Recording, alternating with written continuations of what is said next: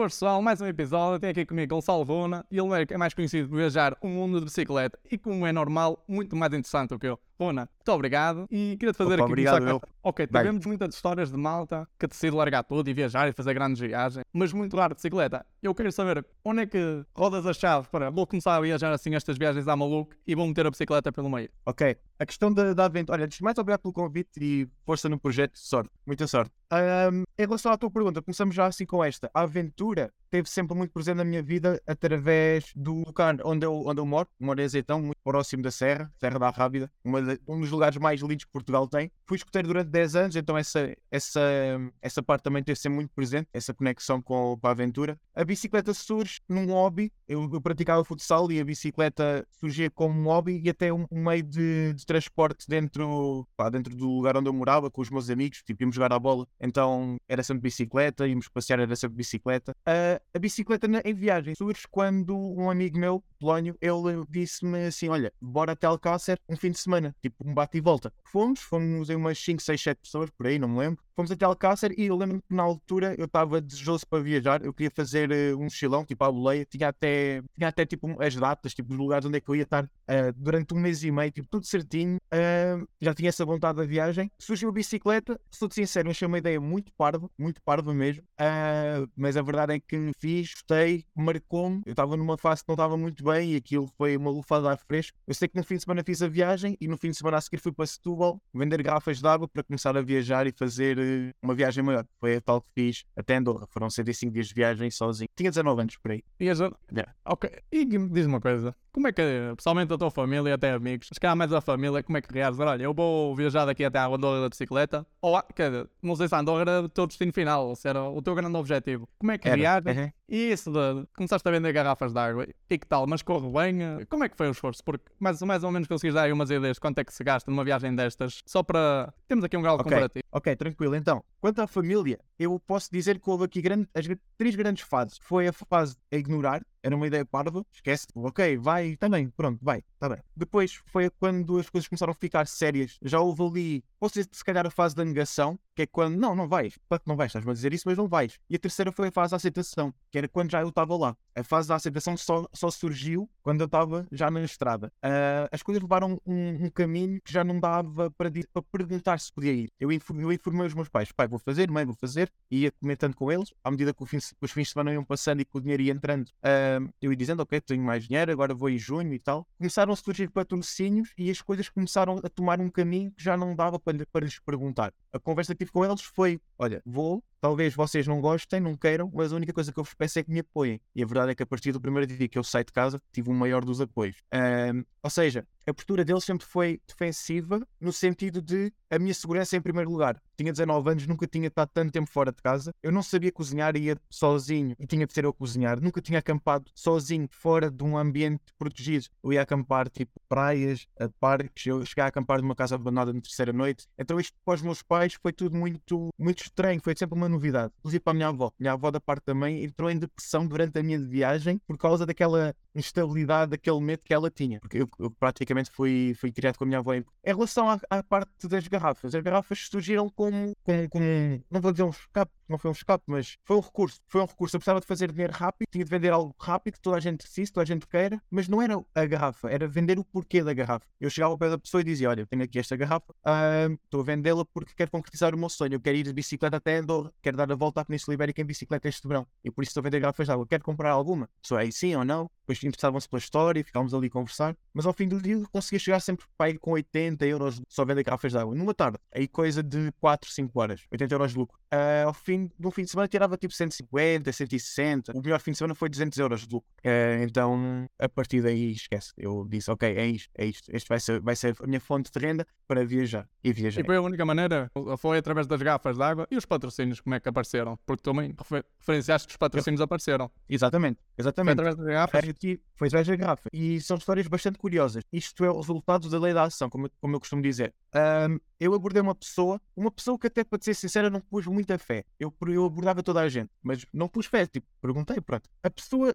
olhou, não me respondeu e disse-me assim, disse assim: Olha, eu vou dar o meu número e tu ligas-me segunda-feira. E aquilo pá, foi a primeira interação deste género que eu tive, nunca tinha acontecido. Aquilo deixou-me um bocadinho de pé atrás. Mas também, o que é que eu tinha a perder? Não tinha a perder nada. Liguei e ele disse-me assim: Olha, eu tenho uma, uma empresa que está voltada para o turismo, é trabalho com uma, com uma aplicação de, de reviews e tal. E queria que viesses cá falar do teu projeto e tal, e pode ser que consigamos arranjar alguma coisa. E arranjamos. A empresa na- eh, chama- chama-se Twisper e na altura ajudaram-me O outro patrocínio foi, não foi bom patrocínio, foi um apoio. Eu conheci um empresário que, fazia eventos de network e ele convidou-me para ir a falar na na- no evento dele, onde estavam outros empresários, outras pessoas com, com negócios próprios. Falei da minha história e nesse evento houve pessoal tipo, a contribuir monetariamente para, para o projeto e houve inclusive uma pessoa que, que me deu o número dela e disse: Olha, próxima semana passa aqui vou-te arranjar material de ciclismo. Arranjou-me roupa, arranjou-me garrafas, arranjou-me material de manutenção, arranjou-me tudo aquilo que possas imaginar. E assim foi. Ok, mas falas no, no patrocínio. Mas foi naquela, foi uma troca onde eles deram dinheiro e tu, durante a viagem, foste promovendo alguma coisa? Ou foi naquela de, ok, vamos dar o dinheiro, isto é uma, uma história porreira e vamos apoiá-lo a chegar lá? Foi, sim, sim, foi nesse sentido. Eu, eu, eu falava muito deles, desses dois patrocínios, nos stories e também na, no YouTube. Ah, mas lá está, tinha 19 anos, eu não tinha público a seguir-me, não tinha. Era tudo novo. Então, olhando a esta distância, eles não, eles não puseram fé em mim nesse aspecto. Foi, foi pelo projeto mesmo. Foi pelo projeto mesmo. Na altura eu achava que ah, vou, vou publicitá-los e eles querem, depois pode ser que venham outras marcas e apoiem e tal. E agora sou influencer e tal. E olhando a esta distância, não. Foi, foi mesmo pelo projeto. Foi mesmo E apareceu projeto. alguma a meio do caminho, quando viu que estava que isto estava mesmo a acontecer? É. Era uma história que estava mal a acompanhar. Apareceu alguém pelo meio? Ok, nessa de Andorra não, surgiu uma Decathlon ano passado e voltou a surgir este ano. Não aconteceu para já porque hum, eu não viajo o tempo inteiro. Então eu acho Ok. que é injusto para a marca para estarmos aqui numa, numa parceria sendo que eu não estou a tempo inteiro. É uma coisa que é, é dois meses, três meses, porque lá está. Eu, eu até agora tinha a faculdade, só acabei a faculdade agora. Então nas férias da faculdade era quando eu viajava. Então não sendo uma coisa a tempo inteiro, eu prefiro chegar a 100% e dizer, ok, estou aqui, bora. Mas então, então, acho que, acho um que é aí. pedido das marcas era, olha, durante este ano vais ter que fazer X. Ou era naquela de, quando é que tu viajas? Viajas nesta altura? Nesta altura fala connosco e vamos-te patrocinar ou vamos-te facultar alguma coisa. Uhum. Como é que Era funciona? nessa onda, era nessa onda. Sim, nessa ah, onda. Ok. Eu, agora se calhar voltar à estrada, Bora. é porque há coisas que, imagina, eu também já tive a oportunidade de fazer um pequeno mochilão, desci mais ou menos a Europa, fui da Polónia até Veneza, e há coisas que eu, quando é, quando é novo, está sempre, "Ei, um dia quero fazer uma cena destas. E quando faz, aí estou a fazer, como é que tu, tu lembras de estar assim na bicicleta, estou estou aqui, estou a pedalar, e vou chegar a Sim. Andorra e isto está mesmo a acontecer. Sim, sim, sim. Deixa-me só perguntar-te, agora falaste, como é que tu foste da Polónia a Veneza? Opa, eu fiz Erasmus, estou lá. E nas férias de- Ok. ali da Páscoa, eu e um Uhum. amigo juntámos. Olha, vamos fazer aqui uma pequena viagem. Vamos tentar aproveitar estas duas semanas. Estamos aqui nesta cidade. Começa a pegar nos Flix. Dá para ir para ali. Querem Brócolo. Pra...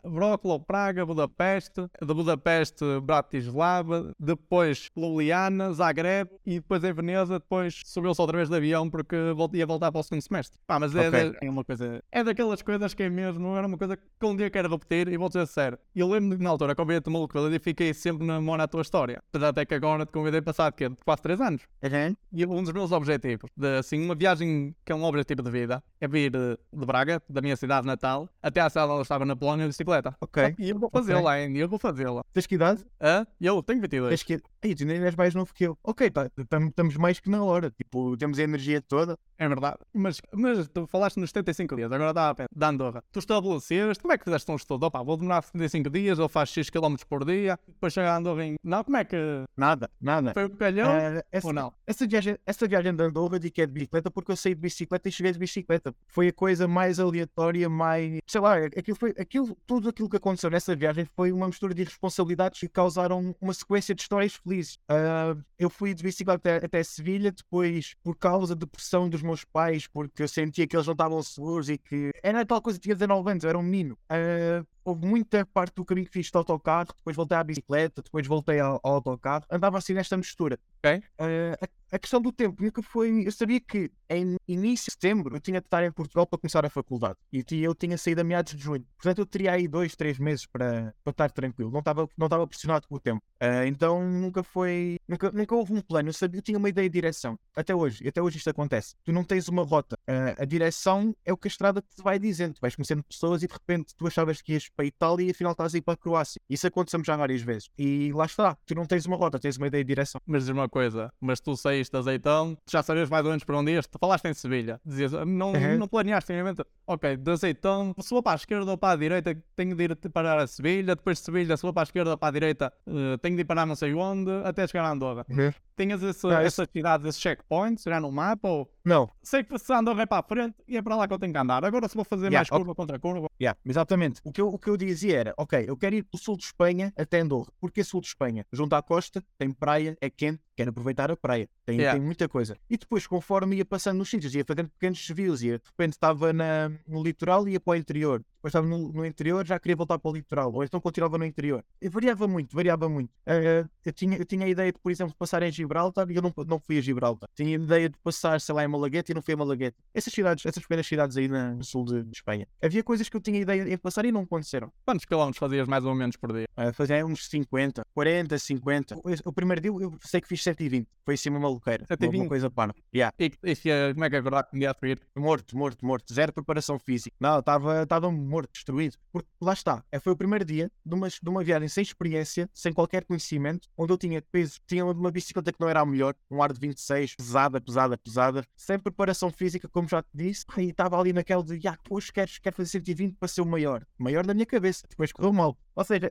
nunca era pelos outros, nunca era pelos outros, era sempre por mim. Eu queria sempre desafiar-me. E foi a partir daí que eu comecei, com o tempo, né? A perceber, pá, yeah, se calhar é melhor abrandar. E, e é a partir daí que tu começas a conhecer o teu corpo. Mas foste gerindo naquela de, ok, Sim. fiz 120, fui paro, vou fazer 50 por dia, ou vou respeitar o meu corpo. Estás a perceber? Se calhar. Sim, como é que sim, foi a partir, yeah, foi a partir daí. Foi a partir daí. Eu percebi assim, não, não vou estar a fazer quilómetros só porque sim. Vou fazer aquilo que o meu corpo me pede. Se eu achar que tenho que parar, paro. Se eu achar que estou num lugar bonito e quero ficar aqui, vou ficar. Logo no primeiro dia deixa de me pressionar com a quilometragem. Ok.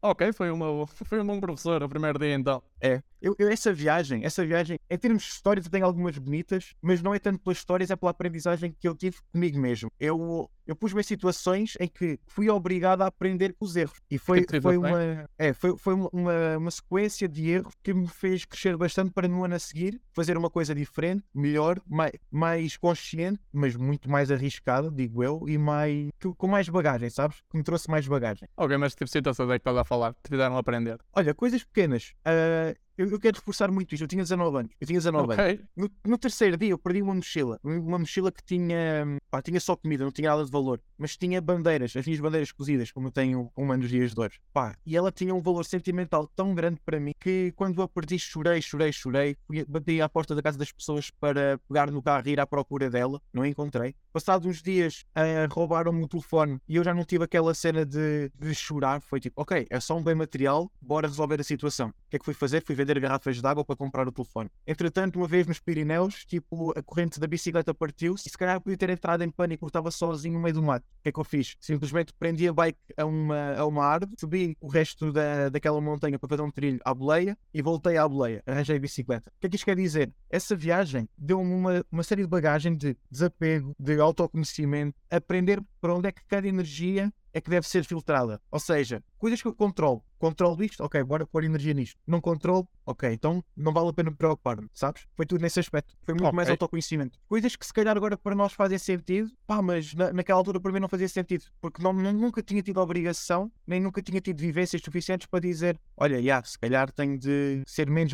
materialista. E eu não me considerava materialista. E diz uma coisa, porque eu estava a pensar, Evi, tu depois também tiveste outro método de ganhar dinheiro pelo que tu tiravas faltas às pessoas, certo? Sim, foi. Isso começou... E uma pergunta, acho que um só coisas. Tu vendes garrafas de água, também tiravas fotografias para ganhar dinheiro. Fazes mais algum só já agora?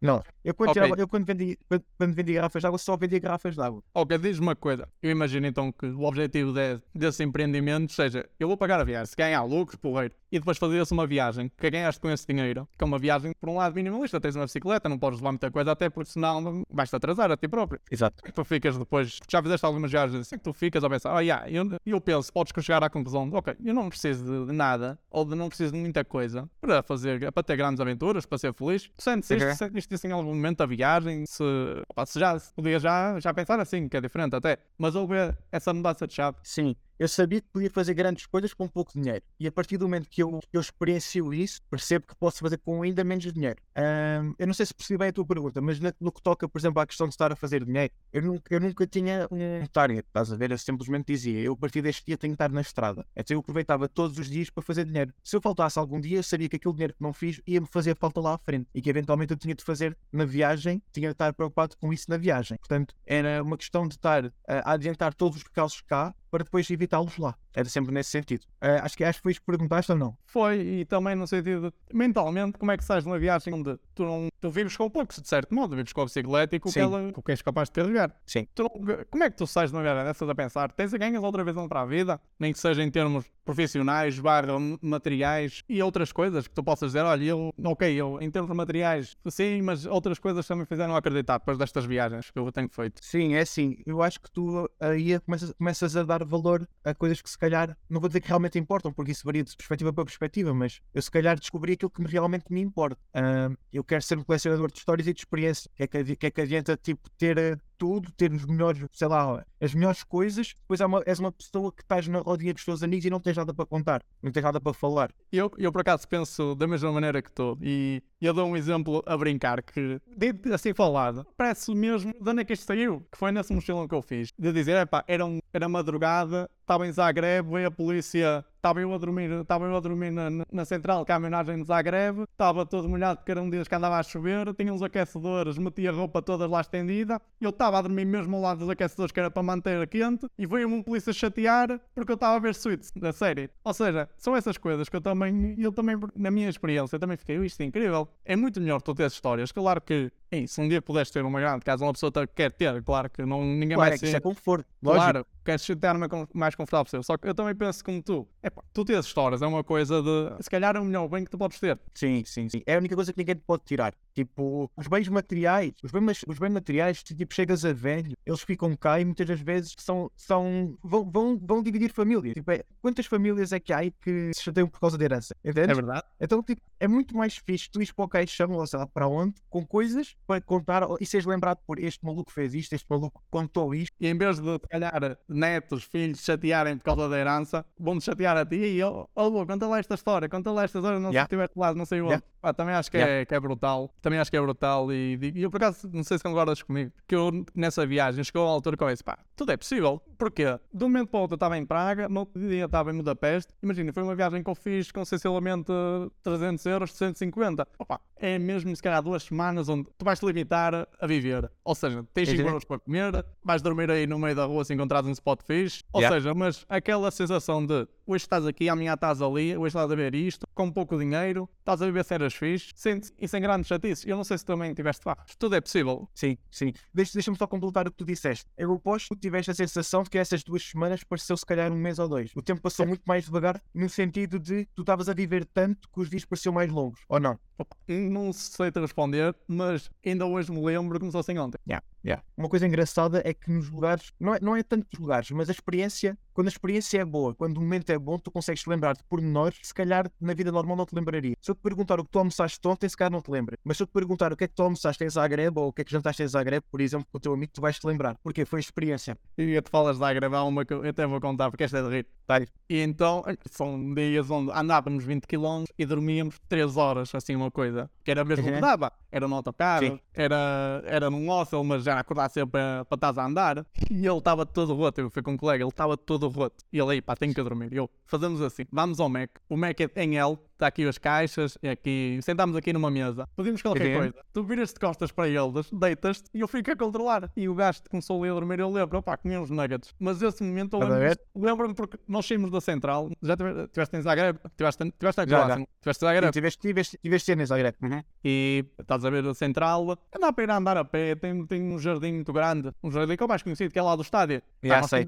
E voltado. E depois ele, pá, estou todo roto. Olha, fazemos isto e, lá, e lá dormir sono. Eu também tenho uma história porreira lá em Zagreb, né, também no McDonald's. Nós apanhámos, isto foi no verão, este verão que passou. Estava Ok. estava a chover bastante, estava assim um calor, mas tipo uma chuva tropical. Eu lembro-me que ficávamos, sei lá, tipo umas 4 horas e estava tanta gente a entrar que o que nós fazíamos era tipo rodízio, andávamos sempre a pedir uma cena de cada um para, para nos mantermos sentados. Tipo, caso contrário, tínhamos de ir embora. Então é isto, tipo, o McDonald's acaba sempre por ser o refúgio de qualquer viajante, para dormir, para comer, para carregar telefone. É, mas é mesmo internet, ganhar fone, comer, comer barato. Mas é, Yeah, eu, yeah. tu falaste no, por causa dos gajos não te mandarem embora. Eu comer uma trinca, 10 minutos, contar e dar uma trinca, só para. Sim, sim, sim. Só vale a Nunca, pena tu, tu nunca saboreaste uma, uma comida como comes no Mac, que é quando estás pressionado nessas coisas. É verdade, é verdade. É Não, verdade. mas, jogo. mas diz uma coisa, cá voltando aqui um bocado à estrada. Vai. Como é? Mas o que é que tinhas planeado? Tu saías e dizias, vou montar a tenda ali, vou montar não sei onde. Como é que decidias essa parte? E, até mesmo comer. Come- Ok, Olha, eu não tinha um plano. ao mercado, qualquer coisa, já leve feito.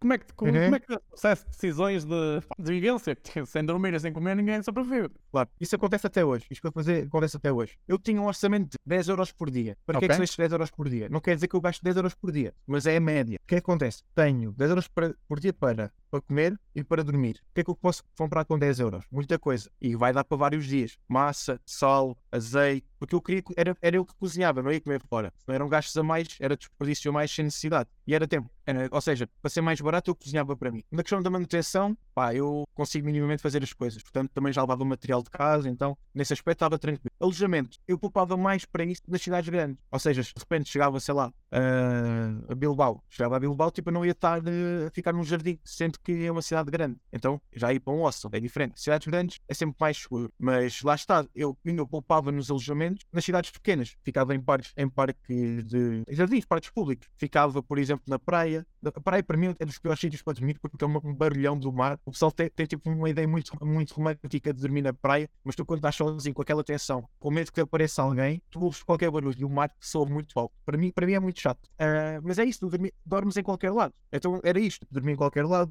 ah, cozinhava para mim, só fazia jantar. Tipo, o que eu comia durante o dia era muito à base de bolachas, porque tinha açúcar e era muita água. Até hoje faço isso. Sei que não é o melhor, mas é o que é. Então era muito à base disso, o improviso. Ok. Mas tu falas em cozinhar. E depois para limpar, como é que limpavas? Porque tu não levavas produtos de limpeza, não? Depois não. Ou levavas? Não, levava, levava, levava, não, levava uma garrafinha de tipo aquelas garrafas de água com detergente, levava Yeah. a esponja e lavava. Andava sempre com água atrás, tipo, eu, eu levo sempre 2 litros, deixava um litro para cozinhar e um litro para beber. Se eu conseguisse lavar a louça no dia, depois de cozinhar, encantados da vida. Se não, pá, metia no saco e logo nos arrascava. Mas então tu. Limpo nas fontes, no mar. Hã? Tipo, não estou a dizer nas fontes, na água do rio e assim, e de me arrascar. Mas diz uma coisa, tu tiveste 75 dias no verão andar de bicicleta só a beber um litro por dia? Mas depois, não, não, não, não, não, isso é no fim do dia. Ou seja, eu chego ao fim do dia, O eu teórico. tenho de ter 2 litros para mim, que é para beber e o litro para cozinhar. E se der para, para limpar, para lavar as coisas. Não, claro que durante o dia consigo, eu chego, eu chego a beber 5 litros de água. É absurdo. Imagino. É. E na parte do alojamento, como é que decidias? Olha,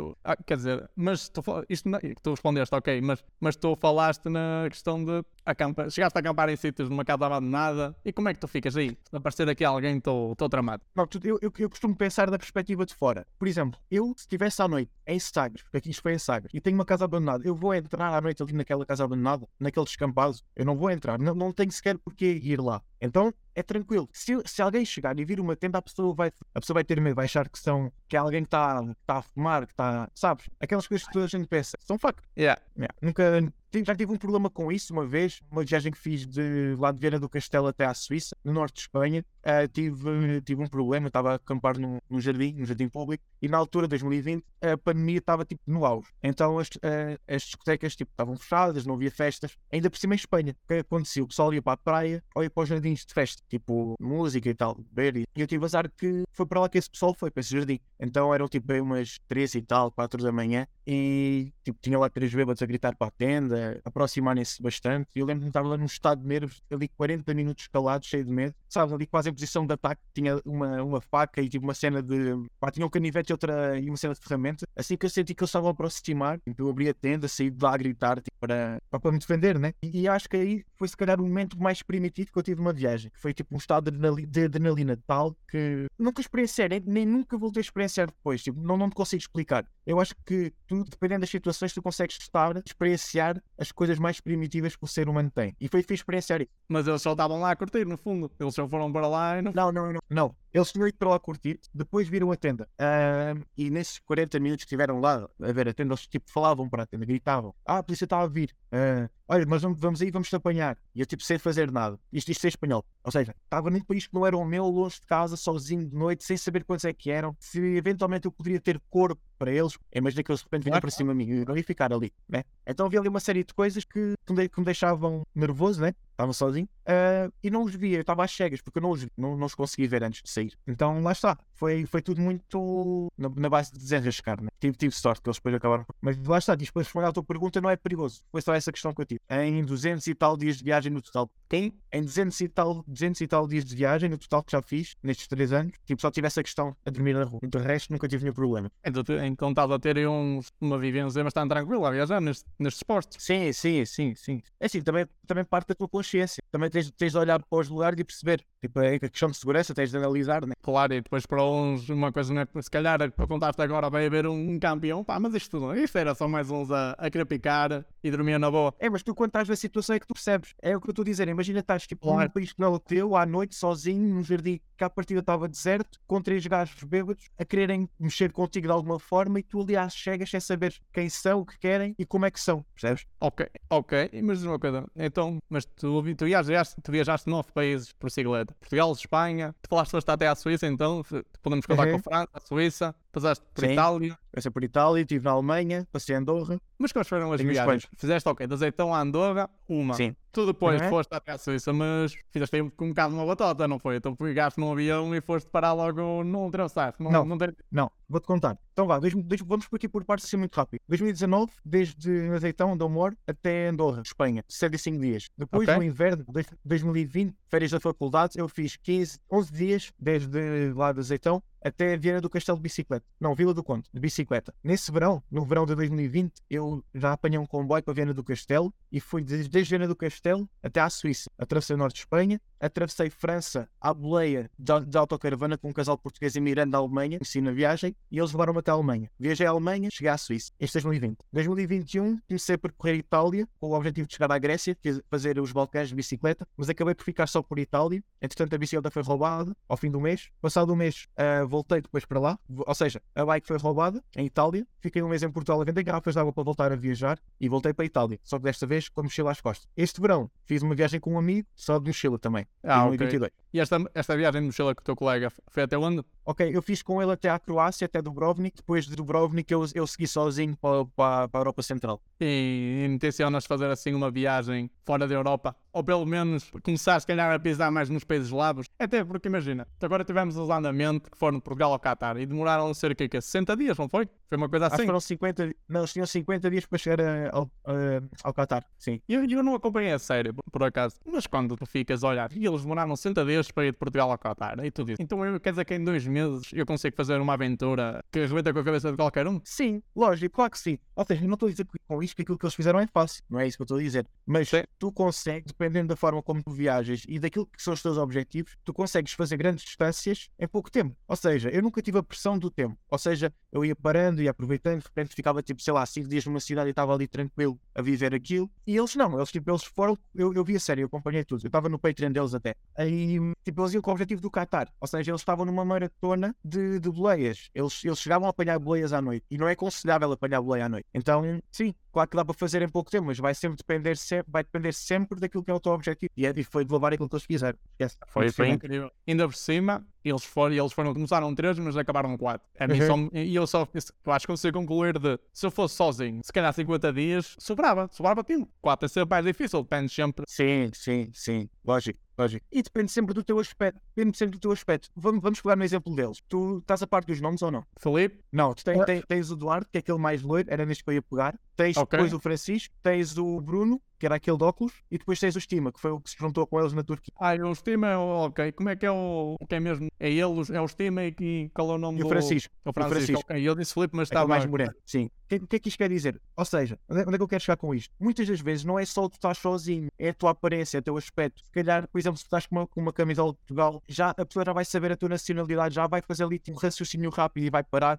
Eu, eu, eu abuso muito das, da bandeira de Portugal, da camisola de Portugal, para ter esse tipo de, de privilégio. Uh, tenho aqui várias histórias com isso, se quiseres eu conto. E até mesmo com o teu aspecto. Por exemplo, esse Duarte, o Duarte, eles contaram na, no, no vídeo, o facto de ele ser mais loiro, ter olho mais claro, é logo diferente de um aspecto, se calhar, de um, de um europeu do Sul. Ainda por cima naquela zona da Europa onde eles estavam, onde existe muito problema com refugiados, com, com a imigração, entendes? E essa questão da, dos refugiados é uma coisa que é muito é, é, é, muito atual lá, eles vivem muito esse problema, então tudo isso conta, o contexto, a forma como tu estás vestido, a tua aparência. Ok, e agora fizeste-me lembrar, até foi numa Beleza uma vez, e foi um casal que fizeram uma viagem à volta do mundo, assim à boleia, e isto acontece é, lados, porque também eles contaram lá situações de, ok, aceitaram olhar a boleia, mas chegaram a olhar para, para o condutor e dizer, pá, não, olha, afinal não queria. Também acontece um bocado para os dois lados. Claro, então, lógico. O que tu aconselhas a quem quer fazer estas, estas cenas é, pá, vamos aproveitar um bocado o estereotipo de turista, de, de mochileiro, que é um gajo poeiro, um gajo boa onda é. e para viver. Lógico, lógico. Te, mas, mas isso para dizer, é sempre para os dois lados. Eu, eu nunca, nunca aconteceu recusar uma boleia, mas há, há quem o faça. Eu nunca tive esse azar, ou essa sorte, não sei. Mas se um dia acontecesse, eu ia recusar. Porque, porque é tal coisa, ah, não deves julgar pela, pela, aparência, mas há uma série de sinais, inconscientemente reparas, e te faz dizer, vou entrar ou não vou? Faz questionar, claro. vou entrar ou não vou? E quem diz que não, ah, e tal, não se julga pela aparência, julgas pela aparência. Claro que, claro que sim. Ah, e, e, isso, é uma, isso é uma arma, é uma defesa. Claro, isso é, isso é daquelas coisas que pá, não é super bonito, não, mas não há muito a fazer. Né? Claro. Os estereótipos existem por uma, por uma, por uma razão. É que se vês alguém de farda na rua, vai estar mais propenso a pedir ajuda a ele do que uma pessoa que esteja vestida lógico, normal. Lógico, lógico. E está tá tudo bem com isso. Está tudo bem claro. com isso. O problema passa quando começas a fazer disso algo ou seja, algo recorrente. Percebe o que eu quero dizer com isto? Uma coisa é uma situação, é, é em situações diferentes. Por exemplo, esta questão da boleia é uma situação muito, é muito específica. Ou seja, o dia a dia é outra coisa. Claro que não podemos generalizar. Claro, até porque estas questões de aparência também deve ser, eh, num caso muito extremo, não é uma situação. Uma pessoa tem uma tatu, tem uh, uma idosa tatuagem. Hoje em dia também já é uma coisa corrente, é só. Sim, sim, uma sim. Está vestida mais, mais sombria, outros mais claros, outros, outros mais alegres. Esse cara deve ser, só mesmo em questões muito extremas que, o, que a aparência vai contar. Claro, claro, claro. Até porque imagina, situação. Uh, imagina, tu falaste na, na camisola Portugal. Imagina, tá, ok, tu usaste e abusaste disso como disseste, pá, fizeste bem. Agora, imagina o caso de um homem todo engravatado pedir boleia. Por um lado, até com. Aí, aí já, já, tem, já, já tem outro significado. Outro significado, não, outra leitura. Tu aí já vais desconfiar. Porque é que uma pessoa de fato e gravata, terno, que é associada a cara alto, está na estrada a pedir boleia. Das duas, uma. Ou é golpe ou é ou está a precisar mesmo de ajuda, percebes? Claro. Seja, tem tudo uma leitura, há uma série de fatores, é o que é, é vida, tipo, é normal, está tudo bem com isto. Claro, claro. E diz-me uma coisa, e para quem quer começar a fazer uma viagem, quais são os pontos? Diz, olha, está aqui uma checklist, primeiro, antes, antes de sair para fazer uma viagem de bicicleta ou à boleia, leva isto ou prepara isto. Ok, pá, eu costumo dizer muito isto, que é, não adianta ter vontade se não houver coragem. E o que é que poderia ser uma, uma checklist? Aí vai, pegaste-me agora. Pá, para a bicicleta, tu não precisas dos melhores materiais, tu não precisas ter o melhor, tens de ter a vontade e tens de ter o espírito aberto. Acima de, da vontade e do material, tu tens de estar aberto à experiência, estar aberto ao acaso, estar aberto ao tempo, porque o tempo é muito, é muito relativo. É, é, é muito relativo, é tudo muito, é tudo muito relativo. Tu, no fundo, tens de ter uh, abertura de espírito. É isso. Agora, se tu me perguntas em termos materiais, pá, leva, leva coisas para estares o mais, o mais independente, terceiros, estares o mais autossuficiente no sentido de, por exemplo, levas painéis solares para não dependeres de, se calhar, do McDonald's para parar para estar com energia, okay. com eletricidade. Uh, para, para, não parar sempre a pedir água, leva só dois garrafões de água, dois, dois bidões de água, por exemplo. É, é muito por aí. Tens, tens, primeiro que tu tens de olhar para ti e conhecer-te minimamente, saber qual é que é o teu objetivo e o teu target. A partir daí, tu vai, vais-te moldando. Ao, ao, ao, longo da viagem, eu fui deitando muita coisa fora, que no início eu achava que fazia falta e depois no fim estava só ali para o espaço. É um processo, não é tanto no antes da viagem. É... Que tipo de coisas é que mandaste fora? Olha, roupa, roupa, ah, tipo okay. t-shirts, sei lá. Uh, era muito à base de roupa, era muito à base de roupa, assim, olha, material de cozinha. Eu, eu uma vez que veio, veio uma frigideira e pá, de ter frigideira fora porque não fazia falta. Coisas assim, era coisas assim, coisas que ocupam espaço e peso. E eu ia para casa, e agora também, se calhar, na minha opinião, hoje em dia na roupa, é até uma coisa muito descartável. Isto porque eu lembro-me, levei pouca roupa. Tive duas semanas uhum. numa pequena, uma mochila pequena. E, e, ok, eu levei camisolas e tudo bem. Mas chegou uma altura que eu precisava de comprar meias, que as minhas ficaram todas rotas e estavam, estavam, estavam imundas. E eu fui uhum. aqui a comprar um par de meias. Pá, uma coisa, um euro, um euro e tal. Mas yeah mas eu nunca mais vou esquecer. Aquelas meias foi a melhor coisa, foi a melhor coisa da viagem. Porque imagina, Uhum. ao fim de andares, pá, 10, 11 dias, 20 km, meteres umas meias lavadas, aí foi uma sensação, parece para, mas foi incrível. Sim, sim, é, tu dás valor a pequenas coisas, a coisas tão banais, tão simples, é verdade. E até isto estendo, eu, eu fui exemplo das meias, mas camisolas, se calhar, igual. Tu tens uma camisola, ok, vai- vais aguentar em uma camisola, dá três, duas semanas, tens três camisolas, que é uma usas, outra era adulting e a terceira é para amanhã. E andas a fazer esta troca. Ao fim de duas semanas, aí por 5 euros, compras mais, mais três pares. Sim, sim, sim, por aí. Uhum. A, a- a minha questão da roupa era mesmo o espaço. Eu não era que não usasse. Não, era, não era, yeah, exatamente, era porque não usava até. Era porque não usava. Eu estava sempre naquela de se tenho a oportunidade de lavar, vou lavar. E quando digo lavar, não era parar tipo naquelas lavanderias self-service. Era de repente tinha água, punha dentro do saco, punha detergente, lavava ali à mão. Estava bom, secava na bicicleta, siga, está bom. Era, era sempre nesse aspecto. Eu, eu, eu, nunca, eu nunca tive necessidade de estar a comprar roupa no caminho por causa disso. Mas percebo, percebo. Eu se precisasse, faria o mesmo. É um bom life hack para, para viagem. Sim, sim, sim. sim. Mas tu falas, eu também fica se calhar a sugestão. Isto eu também no Maluco Beleza, o Pedro on the Road, sabes quem é? Sei. Aham. E eu, mas eh, o Pedro on the Road, ele mandou uma e eu pensei, pá, isto realmente é incrível, isto realmente está muito cheio, que é uma tripla. E tem momento, tu estás no McDonald's, eu estava com o meu colega, nós salvámos o telefone, mas imagina que ele tinha lá o computador, não sei o quê. Tens um, te- apenas tens um sítio para me colocar, metes uma tripla, já podes meter toda a gente, todos os Sim. aparelhos já podem ser carregados. Sim, eu ando sempre com uma também, desde. E uma coisa que eu uso muito também, mesmo nas viagens de bicicleta, é aquele aparelho para pôr no lugar do isqueiro do carro, para carregar o telefone. Ah, Já me deu jeito em viagens de bicicleta. Porquê que, porquê que havia de dar jeito se eu, não, se eu não tenho isso na bicicleta, como é lógico? Pá, há sempre coisas, por exemplo, de repente se conhece alguém e ficas ali, sei lá, uma semana com aquela pessoa e estão ali a passear e ela tem carro e mora ali, sabe? Com, um local, uma pessoa local, sabes? Acontece muitas vezes dar, dar, dar uso a essa peça. Por exemplo, Ok, olha, essa não, mas faz sentido. Até mesmo mas se Epá, calhar e- quem viaja de cabo à boleia, a maior parte Ah, do isso é- isso é-. E se tiver, Não, olha, não, isso é, isso é imprescindível. Para quem viaja de, para quem viaja de Almoleia, ter essa peça é imprescindível. Porque nem todos os carros têm USB. É imprescindível isso. Ok, não sei, realmente é pensado. E diz-me uma coisa então, tu viajaste em vários, viajaste em nove países por- de bicicleta. Qual Uhum. foi o mais difícil andar de bicicleta? Ou o mais fácil neste caso? Itália. Ou foi tudo muito igual? Não, não, não, não, nada a ver.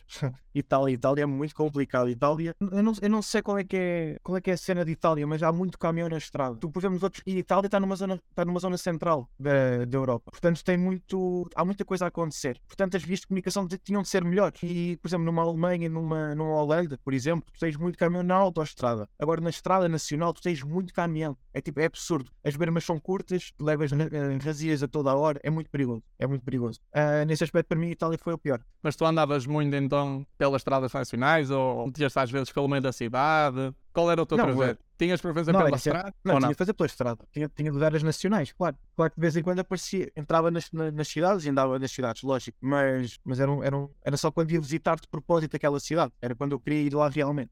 Ok, então, e tu falaste em Itália, mas em que zona de Itália? Tu já falas em No Central, norte. Itália está tá praticamente no meio do, do mar. Não, não, falo do norte de Itália. Eu, eu, como, eu comecei a Veneza, no norte de Itália. conheceste sim, a comecei a, sim, eu comecei a ver essa viagem de bicicleta lá na Itália e a ideia era, era ir até à Grécia, fazer os Balcãs, tipo a Eslovénia, Croácia, Montenegro, Bósnia, a Bósnia, Montenegro, Albânia, depois a Grécia. E acho, acho que, calma, Albânia, Macedónia e Grécia, assim aqui. E pá, na altura gostei daquele ambiente e tal. Não foi tanto pela cidade de Veneza, mas foi tipo pelo ambiente, pelas pessoas e decidi ficar só em Itália. Comecei a descer em direção ao sul e, e, aquela, e aquela zona norte de Itália, lá está, é central Sim, é sim. central. Tipo, a, a- a parte norte de Itália é, é a parte mais rica, economicamente mais forte do país.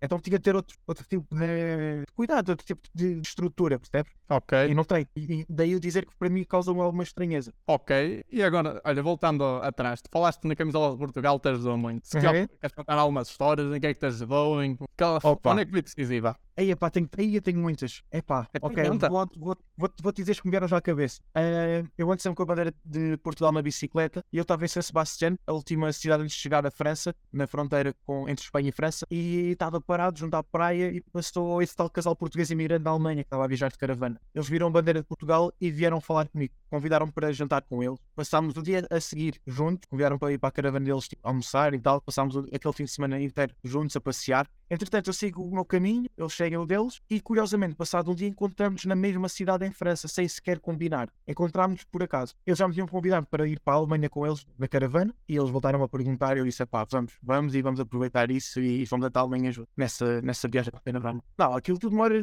não, demora muito pouco tempo, só que nós demorámos uma semana porque íamos parando para, para visitar. Porque encontraste. Tu tens muitos, exemplos, tens muitos exemplos de imigrantes que fazem, vão da Holanda ou da Bélgica, por exemplo, ou da Suíça, para Portugal e chegam num dia. Coisas assim loucas, claro, Claro, mas assim sem parar num dia. Tu, para, para ir a Portugal em 24 horas chega. Sim, sim, sim. Dá aí uns 2 mil quilómetros, 2 mil e tal. Ok, diz-me uma coisa. Tiveste assim alguma surpresa de, de alguma cidade, tanto pelo, pelo aspecto negativo e pelo positivo? Disseste, pá, não estava nada a contar que isto, que isto fosse assim tão bonito, fosse incrível. E, e mesmo eu, o mesmo pelo aspecto negativo, dizer, pá, estava a contar uh, com mais. Ok. Assim, em termos de aspecto, tipo a cidade, só a cidade, eu, eu nunca vou com expectativas, porque eu não, eu não costumo pesquisar. Ou seja, eu já cheguei a um ponto que diga assim, eu vou daqui até aqui e não pesquiso nada pelo caminho. Tipo, mesmo em Portugal eu não pesquiso. Eu tenho, eu tenho ideia só de, ok, em termos de natureza e parques naturais, o que é que tem, porque o que me move mesmo é a natureza. A cidade depois acaba por ser mais um plus, mas não costumo pesquisar. E portanto, nunca tenho grandes expectativas. Se tu me perguntares em termos de experiência, o que é que me surpreendeu mais, ah, posso dizer que se calhar uma pequena cidade em Espanha, no sul de Espanha, chamada Rávia, era tipo uma cidade de, de turismo, de férias. Como é era que é? para passar lá só uma. Rávia. J-A. Yeah, J-A-V-E-A. Pá, uma cidade não tem nada, é só de festa. E calhou, é, fica ao pé de Benidorm, Alicante, por aí. Ok. Um, yeah, passei lá, era buscar uma noite, no dia a seguir ir embora. Conheci um pessoal e acabei por ficar lá 19 dias. E a experiência foi tão boa com eles, estávamos todos os dias juntos. Acabei depois por me encontrar com eles em Madrid, nessa, nessa mesma viagem, porque eles eram de lá. E no mesmo ano fui passar a passagem de ano à casa deles. Tipo, eles convidaram para ir passar a passagem de ano na casa deles. Então é mais nesse aspecto, tipo, que me surpreende. É sempre as pessoas, não é tanto pela aparência da cidade. Claro que se for tipo pela cidade em si, posso dizer que Viena da Áustria, tipo, se calhar a cidade mais bonita da Europa. Florença, acho que é muito underrated porque é tipo só a cidade que tem um terço de toda a, a arte que faz parte do património da Unesco. Ou seja, um Ah, terço da- do. Aham, está todo naquela cidade. Mas tu A sabias. Florença é tipo, algo de deu o céu aberto. Se, se a expressão que eu uso e tal no Museu a céu aberto, por acaso. E é, efetivamente. É. Eu também já estive em Bari, em Lecce, mesmo ali na, mesmo no sul. E eu É? olhei para aquilo e digo: epá, isto é uma cidade, aqui não se passa nada. Às, das 3 às 5 está toda a gente a dormir a cedo. Mas isto é lindo. É. Realmente Lecce é muito bonito e super calmo. É. Mas estavas a falar em Florença. Não sei se sabias, existe um síndrome eh, que acontece dos viajantes com a Florença. Que é a malta vai lá, consome aquela arte, fica estupefacta com aquela arte, com aquela qualidade e vem a pensar, pá, eu sou novo, sou novo Picasso. Isso acontece. Tens assim nas cidades, pá, o mais famoso é o de Estocolmo, graças à, à Casa de Papel. E também Uhum. tens um, é o Jerusalém, que a malta sai e fica a pensar, não, eu sou novo Messias. Ok, ok. Nunca, nunca, nu- nunca tinha ouvido, mas, mas faz sentido. Mas faz bem Pá, sentido. Mas que é ficar assim no Florença a dizer, pá, agora a minha vida tem que ser, tem que ter uma pitada de arte. Sim, sim, sim, sim, sim, agora pensando bem nisso, sim. Porque eu dei por mim, eu, tipo, pá, isto, isto já é engraçado. Eu dei por mim, eu estava lá sentado a ver o pôr do sol e tal, numa, naquela praça lá para cima, e estava uma senhora a desenhar, tipo a paisagem. E eu dei por mim, voltei lá no dia a seguir, estava eu a desenhar. Pá, ficou uma grande porcaria de ter aquilo fora. Mas dei por mim a fazer isso, tipo, a ter a experiência. Mas, Mas, falas, faz Floren- sentido. é uma cidade já com muitos artistas, da malta ou calhou, ou é uma coisa normal que tu vais a outra cidade qualquer e vais ver alguém a pintar o pôr do sol, ou, ou, já, ou também tem a Não. Florença, tem esse peso de essa cultura. Não, tem, tem, tem, tem. Tipo, malta. É, sim. Eu, eu, eu, eu, eu costumo dizer que para quem estudou arte ou quem está muito ligado a, esse- a- a essa área, a Florença é obrigatório. É, é obrigatório, não há hipótese. Respiras, tu a cada canto, tu vês alguém a fazer alguma coisa. E não é só a pessoa que está a vender a sua arte, é a pessoa que está ali a desfrutar da sua própria arte. Entendes? Tu vives aquilo. É, cada recanto é bonito. É impressionante, a sério. É outra energia. Desse pessoal que falas de arte, muito à base da pintura, vês alguém a esculpir, vês alguém, alguém a compor É a qualquer base do coisa. desenho. É a mais base do desenho. Sim. Esculpir, esculpir. Não, esculpir acho que é, é- tens de ter outro tipo de, de recurso, eu acho. Mas não, esculpir Pá, não. não, também não sei, pá, para fazer lo- olaria não precisas de muito. É uma, uma mesa que gira e vá. Sim, sim, sim. Não, mas não, que eu tenha- não, que eu tenha visto, não. Não, que eu tenha visto. Mas, mas tu encontras muito. O que tu encontras muito é tipo ah, desenho, grafite, ah, vês também muito. Grafite, é? Aham, tipo caricatura, na parte da caricatura, quando digo grafite não é na parede. É tipo grafite, tipo spray na, na tela. E, ah, Ah, tu vês ok, tudo. Mas tudo à base do, da, da mão, tipo no desenho da mão. E depois tipo tudo o que, varia daí. Mas esse grafite não, não é o mesmo grafite que vemos nas paredes, com Não. frases, com, Não, não, não, não. ou- em outro quadro qualquer, só que é com spray. Sim, exato, exato, exato. Então foi, eu, então, destas viagens, foi a tua cidade favorita, Florença, de certo modo, ou não? Aí eu não tenho, aí eu não tenho. Se tu me pedires um top 5, eu não te vou dizer o top 5 com base na beleza da cidade porque eu não consigo. Eu vou-te dizer com base na experiência que eu tive com as pessoas ou sozinho. Eu posso fazer já aqui, eu, vou, eu posso dar aqui um top 5 rápido Da e contar assim uma história de repente. Um top 5 tipo sem, sem pôr por ordem especificamente. Dubrovnik foi a última cidade que eu tive na, na Croácia, foi com um amigo. Ah, fo- ah, decidimos ah, ir numa, numa excursão do barco, que era o último dia junto. Então decidimos, bora fazer despedida aqui. E foi, foi impressionante. Conhecemos uma família brasileira com quem depois estivemos na, na noite, na noite desse dia e na noite a seguir. Partilhámos tipo essa cidade juntos, foi muito fixe, foi muito fixe. Ah, foi essa rádio, essa história que te contei com esses, com esses Yeah. espanhóis. Por exemplo, essa questão, por exemplo, de San Sebastián até Biarritz, depois Biarritz na Alemanha, eh, até a Alemanha, com aquele pessoal, com aquele casal imigrante lá na, lá, lá na Alemanha também, na caravana. Também, também digo que está tipo top 5. Ah, em Rimini, uma cidade que fica na costa italiana, ao pé de San Marino, onde roubaram a bicicleta. Rimini. Rimini? Ok, ok. Conheço o nome. Ok, só de festa também. Pa- Parei lá porque já me tinham falado daquilo que era, que era bonito e ficava junto a uma zona onde gravaram uma série da Netflix que eu acompanhei, que era Summertime. Pá, muito bonito aquilo. E hum, conheci lá um pessoal também italiano e curiosamente depois de rouba- roubarem a bicicleta nós tínhamos ficado amigos assim. Éramos amigos, era um amigo diferente, era tipo mais para sair. Estávamos ali tipo Ok. assim na praia, mas era mais para sair. E quando eu disse que me tinham roubado a bicicleta, eles disseram: Ok, larga o hostel, vem para a nossa casa e fica aqui o tempo que tu quiseres. E não havia nada assim para. Não tinham por que o fazer, percebes? Porque éramos amigos da noite, vá, digamos. Mas eles roubaram-te a bicicleta no hostel, então? Não, eu tinha ido a San Marino e deixei a bicicleta na, lá em Rimini, na, numa, num estacionamento, coisa para, para, para deixar as bicicletas, num parque de bicicletas. Quando lá cheguei só, só tinha o cadeado, tipo, estava cortado, tinha sido quebrado. E, entretanto, consegui recuperar a bicicleta, uma grande história, mas já não estava em condições, tinha de voltar para casa. E contei-lhes ele, comentei, comentei com eles, e eles disseram para ele ir para a casa deles. Curiosamente, o verão, o verão passado, não, o ano passado, agora nesta altura, faz agora um ano, eles foram para Portugal, lá para Lisboa, e tivemos a sair todos juntos. Também foi muito fixe. Eu não sei se, se mas aqui acho que há um aspecto em comum que é tudo cidades festivas, praticamente. Não é, acho, acho que não, acho, que não acho que não é por isso. Acho que não é por isso, até porque eu não sou muito de sair. Não, não, não estou a que- dizer que foste sair para a noite, só sim. Dubrovnik, Vlasto Rimini, uh, Ravia, eh, Ra- Rávia, quer dizer, Aham, são tudo cidades que são conhecidas pá, por festas. Sim, sim. Se calhar É verdade. é- foi porreiro, porque se junta, porque vai malta que está descontraída, só está ali também a viver o momento, e juntas tu que também estás ali a viver o momento, pá, cruzam-se e, criam-se boas, boas relações. Mas Lógico, uma lógico. Nunca Mas pensei como é- nisso. Bem visto. Mas como é que tu estabeleces estas relações? É malta que muitas vezes, aí pá, está um gajo ali a viajar e tal, português, porreiro, vamos ter com ele, ou, ou também tens de dar um primeiro passo para, para ir conhecer Ah, a não, malta?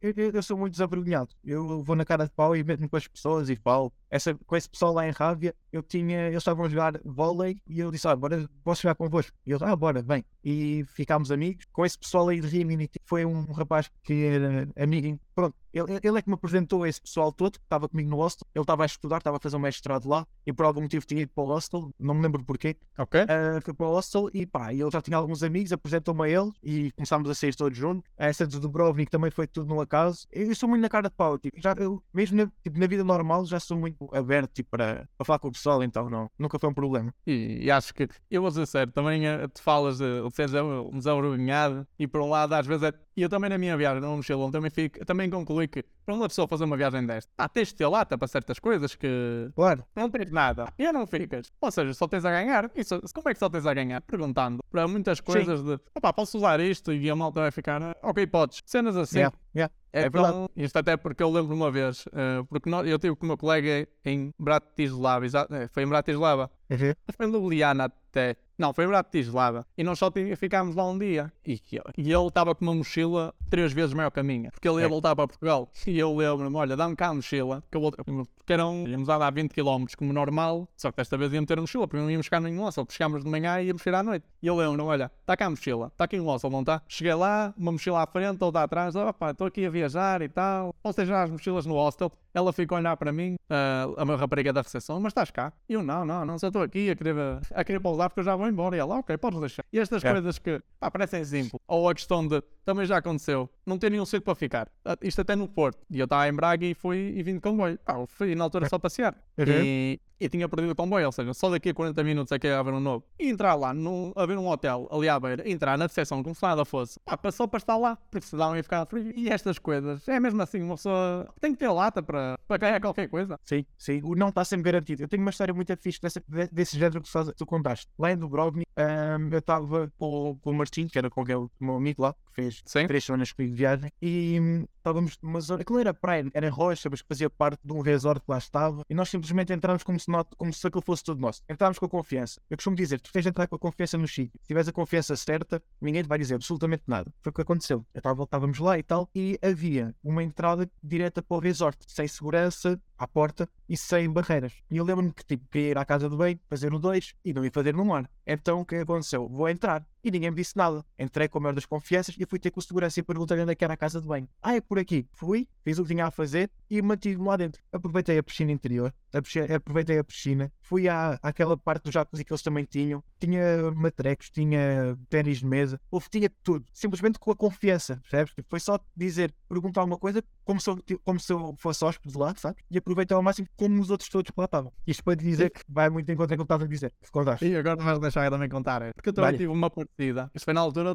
pá, estava no Dubai. E foi num dia que eu fui ver o, o Hotel 7 Estrelas. Mas eu não sabia Ok. que o Hotel 7 Estrelas está ali no meio do mar e tens uma ponte. E essa ponte só passa quem, quem é hóspede, ok? Pá, para manter a privacidade, para não ser algo mesmo de fácil acesso. E eu fiquei, Yeah. pá, eu acho que sou capaz de entrar. Eu, eu olhando bem para os lados, eu vou ser capaz de entrar. E qual foi a solução? Na altura olhei e aqui não há maneira. Mas fiquei com aquilo na cabeça. Foi-se andando. Foi-se andando à volta. Está um grande hotel também. Aquela zona tinha- que acompanhar aquele hotel de 7 estrelas. E eu fiquei, pá, Uhum. vou tentar pela porta e vou assim a campeão. E não deu. Deu até um certo ponto. Mas, mas não, porque os gajos começaram. Deu até um certo ponto, mas foi quase. Então a minha estratégia qual foi? Vou por baixo. E tinha um segurança. Eu lembro-me de estar a andar assim, meio apressado naquela day, pá, tenho que fazer qualquer coisa. E virar para ele: Olha, disseram-me que aqui há uma casa de banho. Estou mesmo a pá, além, não me deixaram entrar. E ele, ele ficou a olhar para mim naquela, mas aqui há alguma casa de banho. E ele ah, é capaz de ver lá para cima. E ele não percebeu. E eu entrei, entrei dentro do hotel. E depois foi naquela de: Ah, tudo bem, tal, ah, estou aqui. E depois é, é às vezes inventar desculpas. É,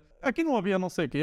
Aqui não havia não sei o quê. Para, para, para começar também, também a perceber o que é que havia naquela zona e o que é que não havia. Ia para a esquerda Yeah. dizia: Aqui não havia, não. E fui fazendo assim este jogo de esquerda para a direita, esquerda para a direita. Quando dou por mim, consigo passar pelo hotel, entro num elevador que vai dar direto ao, ao parque de estacionamento. O parque de estacionamento não tinha ninguém por acaso, ninguém estava a controlar naquela hora. E fui andando, andando, andando, cheio de confiança, como se estivesse ali, como se tivesse pago pá, mil, dois mil euros por noite, como qualquer um. Quando por mim, estou numa praia do, que não é do Hotel 7 Estrelas, mas está mesmo à frente do Hotel 7 Estrelas. Eu fiquei, pá, aqui só mesmo na, Caraças. mesmo na taça da confiança consegui. Caralho, já, mas é isso, é isso, é, É. isso. Há, há muito, há, eu conheço muitos viajantes que uma coisa que costumam fazer, pá, não é que costumam fazer, mas de vez em quando fazem, é ir eh, a hotéis, à parte do pequeno almoço, vão lá, perguntam qual é que é o quarto, dão um número qualquer, apontam e vão embora e comem. E depois vão-se embora. E, não- e não são dali sequer. Pá, não é, toda, não é muito bacana, é verdade, mas já, já vi fazer. Nunca fiz, mas já vi fazer. Ah, pá, é daquelas que também Há de pensasse, tudo, se há de correr mal, só tens que pagar. Se correr mal, o que é que pode acontecer? No fones? Ou, Ou paga. depois? Pois, ou paga. Sim, sim. Tu se quiseres, se não te quiseres sentir assim tão mal, fazes isso e vamos dizer que o pequeno almoço era 15 euros, pá, dá 5, ó, fica de gorjeta. Ah, sim, sim, sim. sim. Para não poder estar mal. Vou, vou evitar isso. Hum?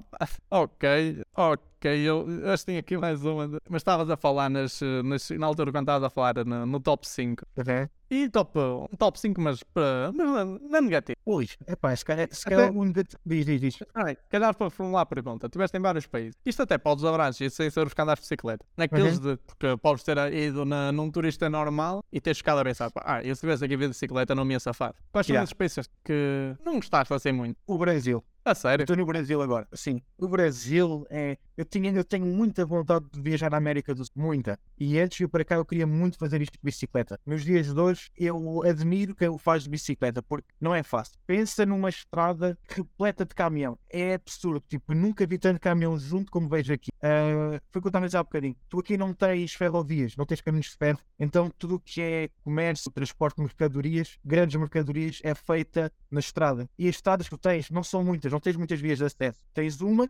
que é a BR, que é, vai, vai do sul, da cidade mais a sul até à cidade mais a norte, é, pelo litoral, que é a BR-101, depois tens uma pelo interior, e que são lotadas. Tu para chegar da cidade só tens uma via. E as outras vias que tu tens secundárias demoram horas. Mas quando digo horas, tipo, são bastante, bastante. A noção Ok. aqui de, de distância, distância-tempo é muito diferente da nossa. E depois não é só isso, é, não é só a questão do caminhão, é a questão das bermas, é a questão. Tens sempre, há sempre um caminhão tombado, é perigoso para quem, para quem viaja de bike, tu não tens as bermas, como já te disse, não tens esse tipo de estrutura, é perigoso. E quem o faz, eu admiro bastante. Eu admiro bastante. É difícil. Mas em termos de pessoas, já não vês o mesmo, ou vês Como assim, em termos de pessoas? em termos de pessoas de. Porque tu, como falaste, to- o teu top 5 cidade foi todo na base das experiências que os locais proporcionaram. Sim, No Brasil, já não vês esse tipo de, de complicação. Ou, ou vês, achavas que os brasileiros também não tinham dado muito a mal, de certo lado. Certo. não, Os brasileiros, Nada. os brasileiros é, é muito difícil, porque em Portugal são 10 milhões de pessoas, no Brasil são 220. Ou seja, de um Sim. momento para o outro pode tudo variar. sim, não, mas o povo brasileiro é muito tranquilo. O povo brasileiro é muito calmo. É tipo, calmo no sentido de muito descontraído. Eles, eles não, eu não sei até que pá, isto aqui vai depender muito da perspectiva, mas eles não pensam muito no amanhã. Se eles estão bem, então ótimo. Amanhã logo se vê, amanhã é outro dia. Eles vivem para agora. E isso faz com que o ambiente seja muito leve, sabes? Tu sentes isso em qualquer lado. Em qualquer lado. E então, nesse aspecto, sim, as experiências com, com o pessoal aqui e até fora brasileiros, porque há, porque há muito brasileiro espalhado pela Europa que são muito boas. São muito boas mesmo. Mas esse pensamento vai desde o norte para o sul? Ou só, na, ou só estás a sentir nessa, nessa tua região Não, que está no, estás no sul agora? Sim, não, pronto, eu não conheço, não conheço outro, outra, outra nacionalidade, tipo norte, centro, mas, mas é algo que é comum. Isso é uma, e tu vês, tipo, tu não precisas conhecer tipo, todas as regiões para tu perceberes que isto é o ADN do brasileiro. Claro, claro. Está tá, escrito, tu vês, mesmo com os brasileiros que estão em Portugal, o contacto que tu tens com eles, e ainda por cima tu que estás, és de Braga, a cidade mais, com, com maior É, é comunidade brasileira. mais. Sim, portanto, sabes como é E que é. sim, é, é aquilo, é o estereótipo que toda a gente já conhece. É, é do onda, praia e do samba. E, e- nada pode correr mal com isso. É, é um povo muito tranquilo, é um povo muito tranquilo. E, acho, e, Mas- e é um país, é um, é um grande país. É um grande- acho que eu, eu recomendo muito, muito, muito, muito, muito, sério. É muito bonito. É uma diversidade de uma coisa. E a história. Tem, tem muita coisa, a sério. O, o Brasil é maior que a Europa. O Brasil é maior que a Europa, portanto, só aí, Ninguém só sabe. aí tu. E depois tem cada, cada tesouro. A Amazónia não está, ainda não foi toda descoberta, vamos dizer assim. Ainda tem muita coisa para Sim. descobrir. A Mata Atlântica, que fica aqui, que é aqui nesta região onde eu estou, tipo, há muita parte que é, que é mata nativa, onde não teve sequer contacto com o homem. E esta zona onde eu estou é Ainda muito povoada. Não, não, não. Tens muito aqui. Inclusive, tu tens comunidades indígenas aqui. Para o brasileiro é muito, pronto, é normal e existe até um problema com, com os indígenas e tal. Mas isso é política, não vou meter nisso. Mas para nós, europeus, é, é, é algo que é, é fixe de ver, tipo, é história, sabes? É diferente, é Claro, completamente diferente. E diz uma coisa, tu já estiveste também noutros países da América do Sul. Estiveste no Paraguai, estiveste na Argentina, Aham. tiveste sim. mais algum. Não, foram só estes. Para só este. Nestes dez. E também sentes o mesmo? Eh, difíceis acessos, pessoas, stop. Ou já há umas diferenças? sim, não, sim, sim, sim. A, a- a região do Paraguai, a a região do Paraguai tive só naquela parte mais, mais comercial, é onde o pessoal onde há muito contrabando, onde o pessoal vai fazer compras e tal. Na parte já, na Argentina, não tanto. Mas é- acaba por ser muito, acaba por ser muito, muito o mesmo. Eu não, te- eu não te consigo, não te consigo dar, eh, dar uma opinião formada ainda. Tenho, que- tenho que conhecer mais. Mas, mas foste, à, foste de bicicleta ou foste, vamos dizer, como um turista normal? Ah, foi como posso ser como turista normal, sim. Não foi de bike, ainda não, ainda não meti a bike cá. E acho que nunca vou meter, para ser sincero, mas bem, nunca sei Mas na. América do Sul ou no Brasil vais-te aventurar? Não, eu quero entrar na América do Sul. Eu eu tenho, eu tenho um sonho que é arranjar uma carrinha, modificá-la cá e, e viajar na América do Sul. Tu nem me digas isso que eu também tenho, esse também é um dos meus objetivos. Por É acaso. muito, é muito, É é incrível. A, a América do Sul é outra coisa. Tipo, tu tens, tu podes cair de paraquedas aqui num raio de 50 km, tens algo incrível para ver. É muito bonito. E depois outras questões, até mesmo a própria facilidade de, no Brasil falam português, no resta nos restantes países da América do Sul falam espanhol.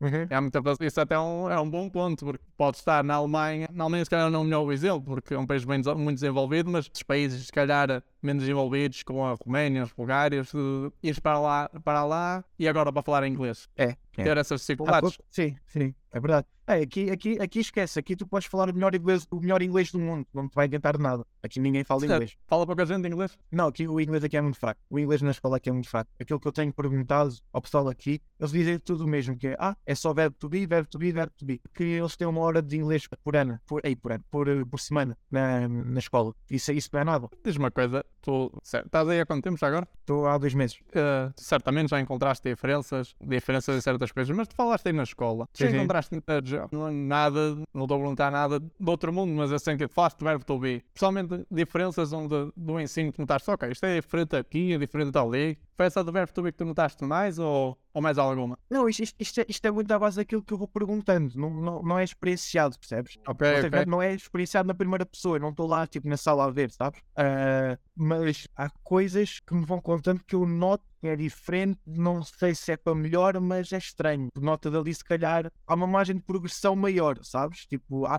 tem mais passos para dar, percebes? Onde estou a querer Pois. chegar. Isto é, porque é, é o que toda a gente sabe no Brasil, um grande ponto sempre em debate é a escola pública. Sim. Não é, não é melhor, mas infelizmente é a realidade do Brasil. Olha, se calhar para mim, falando um bocado no Brasil, tu conheceste o Elizer, da vida infinda. Sim, sim. Como é que é ele? eu- Aí, é, pá. Ontem, pá, eu, ele, ele é minha- tipo, a minha maior inspiração. Para, foi a minha maior inspiração para começar a viajar, para criar, começar a criar conteúdo. Ele, em janeiro, tinha-me começado a seguir lá no, no, no YouTube. E ontem começou-me a seguir lá no, no Insta. Aí fiquei bué da contente. Ontem. se calhar pode não querer dizer nada, mas fiquei bué da feliz. Então seguiu-te ontem ele. Sim, sim. Aí foi uma festa. Porque Ué, eu dou muito valor a isso. Tipo, eu dou muito não valor. vais nada, nada com ele? Ah, ele dá sempre de um lado para o outro. E nós, só, só nos cruzámos uma vez, em, duas vezes em Portugal. Então, mas de vez em quando falamos. Ah, nice. É bom. Mas diz uma coisa, porque o Elizer, ele efetivamente, não é, é- é- toda, eu não vou dizer toda a gente, mas eu acho que assim, deste, destes viajantes, ele deve ser dos mais famosos. Não, ele é o mais famoso, sem dúvida. Está bélico, oh, também. Sim, sim. Deste estilo de viagem, ele é, ele é o que, que, que- tem mais, mais seguidores, sem dúvida. Longe.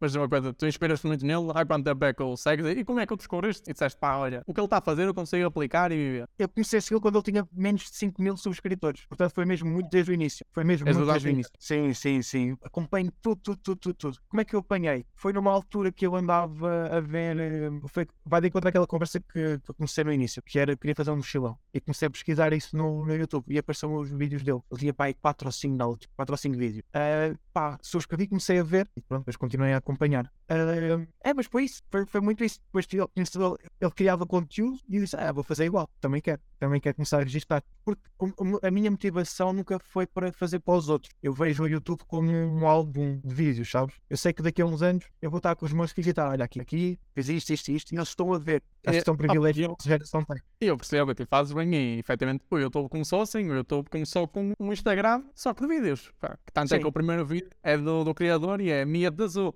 Mas eu percebo, é um bom ponto. Mas também o YouTube hoje em dia também é uma ferramenta incrível. Porque para Ah, mim, claro. Imagina, no caso do Elizer, permite a ele fazer as cenas que ele gosta, Uhum. conseguir criar uma boa narrativa em cada vídeo e através de, como o vídeo é bem feito, muita malta vai ver, através do AdSense e futuros, e futuros patrocínios. Hoje em dia também é algo Lógico. eu, eu não sei como é que tu abordas o YouTube, disseste, é, fazes bem, acho que é uma maneira inteligente, tens assim um- um- uma galeria de vídeos, mas se calhar também fazer de um modo em que vou tentar eh, atingir o meu número de público possível, pá, para tirar, Claro. eh, se calhar, no rendimento, não sei se estás a perceber. Lógico, lógico. não- se eu dissesse que não queria ter muito público, estava a mentir. É lógico, Claro, sim. claro. Mas não faço disso uma, uma pressão, não é uma pressão. Aliás, tu fores os números, os números tão- nunca tiveram tão baixos. E não faço disso uma coisa, tipo um bicho de sete cabeça. Claro que me preocupo com a edição, me preocupo com a qualidade de imagem, mas faço para mim, faço para mim. Depois o que vier, o que vier é lucro, lógico. Mas, mas entre ter público e não ter, claro, prefiro ter público. E quem diz que não, está a Claro. mentir. Ninguém, ninguém E perde tempo a criar, a ter a ideia, a editar e a produzir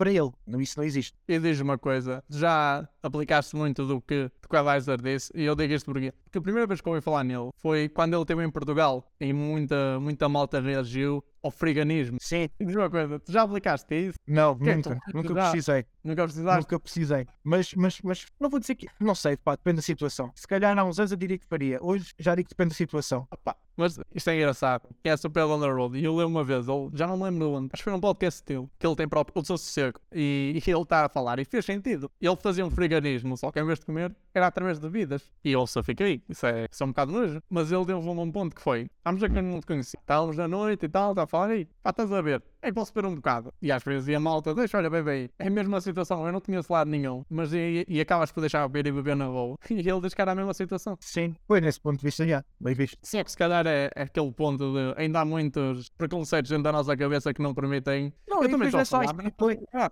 A questão depois também é assim: será que tem necessidade disso? Claro, Aí- claro aí das sim. bebidas, aí, aí, aí já é diversão, é diferente. Mas no caso do Eliezer, ele era, era que ele era mesmo necessidade. Aquilo que vias não era fake. E na altura, quando eu tive com ele, perguntei-lhe: aquilo não era fake, aquilo era real. É que é todo aquele início dele acampar, dele só ter uh, um euro por dia, quando ele fez aquela série por dia, de um euro por dia por Portugal, aquilo era real. E ele estava mesmo quebrado. Ah, e aí se fosse isso, olha, se fosse bem, até porque Sim. eu, não é que acompanho muito, mas se falar, começaste a falar, eu lembro-me de ver alguns vídeos dele na altura e ele viver, eh, pronto, já- ele estava em Lisboa, acho que sim, não era? Ele, ele tinha estado no Algarve, de vez em quando ia a Lisboa, mas era muito no Algarve. Eu, eu sei que ele É, passou é. na viagem dele tipo, por, por Lisboa, assim, e teve no Porto. sim, mas até, o que eu quero dizer é, me lembro até ver os vídeos dele e, e ter aqueles problemas que hoje em dia todos nós já sabemos, os problemas da habitação em Portugal, dele Ah, sim. partilhar a a casa. Sim, sim, sim. Olha, ah, mas- isso é, uma, isso é uma realidade. Tipo, ele, isso é uma realidade quase todo brasileiro Tipo, é, Sim. é, isso é, são, E é hoje em dia Ele, até- ele- ele simplesmente, ele simplesmente mostrou isso. Claro, claro. né? Então já o conheceste. E tens assim mais alguma inspiração em termos de, de viajantes ou é ele é o maior? Assim, inspiração, inspiração foi ele. Não via outro. Eu via um brasileiro que era o Aldo Lamel, que estava a fazer a volta ao mundo. Aldo Lamel. Ele era daqui também do Sul. Eh, Estava a viajar de bicicleta pelo mundo, estava a mandar os vídeos para o YouTube também, mas, mas ele não é muito ativo. Então. Eu vi, vi a série toda dele, mas depois também parou. E ele ainda gostava de mandar a, a meter foto, a meter vídeos, uma viagem que foi quase há 10 anos. Mas enfim, tenho, tenho, aqui, algo, tenho aqui outro que é. Mas que já faleceu, não sei se conheces, era o Jess. Tinha um projeto eu- chamado Should I Stay? Era o. Eu, que, que chorar assim com o que, que levava ao cão. Com- Com o cão. Yeah, ele era daqui de Balneário. Então. Ele era daqui de Balneário. Não, não sei, eu vou-te mostrar aqui uma fotografia. Tu, tu vais, vais meter imagens ou não? Na- Vai, vai, vai. Tem vídeo dele. Ai, ok, ok. Então calma, vou-te vou assim mostro já também. Olha aí, isto é um mural que fizeram aqui para ele. Patrick. É, yeah, é homenagem porque ele era daqui. Então foi tipo, a prefeitura que fez homenagem para ele. Ah, pá, muito trágico, muito trágico. Mas ele, ele era uma inspiração também. Era uma inspiração também. Eu conheci-o através do Eliezer, tipo, quando, ele, quando eles se juntaram no México. Pá, e tenho um, um que já falaste, andamento. Não vou dizer que são uma inspiração para viajar, porque já viajava antes, mas, mas tipo, muito, muito, muito. Acompanho-os bastante, bastante. E, e hoje em dia, eu acho que esse tipo de, de criação de conteúdo até é muito porreiro. Porque tu mostra, no certo lado, é possível. É possível tu fazeres. Imagina, ou tu conheces. Aí, agora estava a falar o nome, mas ele é conhecido pelo arroba que é o 196 sonhos. Sei é o, Anderson, sei. Uhum. Exatamente. Ele viajou o mundo inteiro. Ok, que ele tinha já algum dinheiro, algum dinheiro de parte. Acho que ele tinha cerca de 30 mil euros. Mas, Sim. mas é como ele diz, eu, eu amei, eu descobri maneiras de, de monetizar e continuar a viver uma vida, uma vida, não sei se é uma vida plena, porque eu também não acompanhei muito, mas uma vida que lhe permitiu viajar o mundo, literalmente. Sim, sim, sim, é verdade. E diz-me uma É, é coisa. tal coisa, tu vais, tu vais, tu vais viajando e vais aprendendo, vais aprendendo. As coisas vão acontecendo na estrada, tu vais percebendo que se calhar dá para fazer desta forma. Também é muito através da tentativa e erro. E é, e é pessoal que se deu bem, aprendeu, soube aplicar e agora está bem. O Eliezer também. Há muitos, há E- e muitos assim, tens muitos assim. Falaste em tentativa e erro e também falaste um bocado em dinheiro por causa de com, quando ele começou. Tu vendeste garrafas de água e, e as fotos. Uhum. Sentiste alguma diferença? Disseste, olha, é mais fácil ganhar com as garrafas de água do que Ah, com, claro. com as Sim, fotos. lógico. Sim, sim, Qual é sim, mais- olha. Mas com qual é que é mais É. fácil? Com a foto. Com a foto, mas é muito maior. Sim, sim, sim.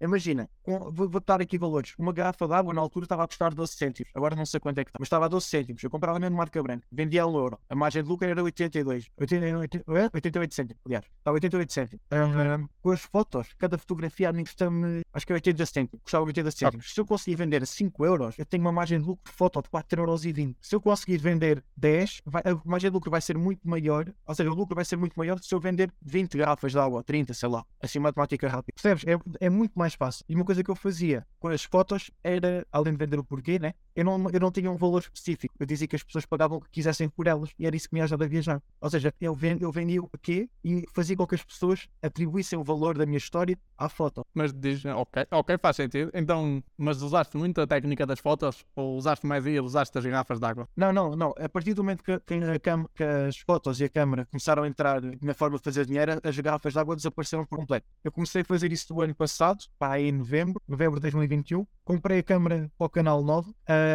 e consegui começar a viajar só com isso. Ah, vendia, como te expliquei, vendia lá em Lisboa E depois nesta viagem que fiz com o Martim, eu tinha, eu tinha um orçamento para, para a viagem toda. Estourei o orçamento em três semanas, porque aquilo que nós tínhamos planeado era uma coisa e o que saiu foi outra. Nós tínhamos planeado fazer a boleia e acampar por aí. Acabámos por fazer de transporte e a ficar em Los e isso fez com que o meu dinheiro acabasse. Quando chegámos à Croácia, o Martim foi para casa e eu fui para a Áustria. Comecei a fazer dinheiro na Áustria, andei andei pela Áustria, pela República Checa, fui à Eslováquia, estive na Holanda e estive na Bélgica. E nesses países estive a fazer dinheiro para voltar a viajar. Só que depois uma série de acontecimentos uh, fizeram com que a viagem uh, não continuasse e pronto. Mas, mas eu, tinha, eu, depois de estar com 13 euros na Croácia, eu voltei a fazer dinheiro suficiente para continuar a viagem, só a tirar fotografias. Ok, e, mas a malta aceita muito porque uma coisa é, vamos dizer então em média 5 euros pela foto. Uma coisa é dar é, um euro, outra vez é 5. Ou seja, não são grandes valores, não, mas são 5 vezes mais no fundo. Sim, ou seja, essa dificuldade compensava. O quê?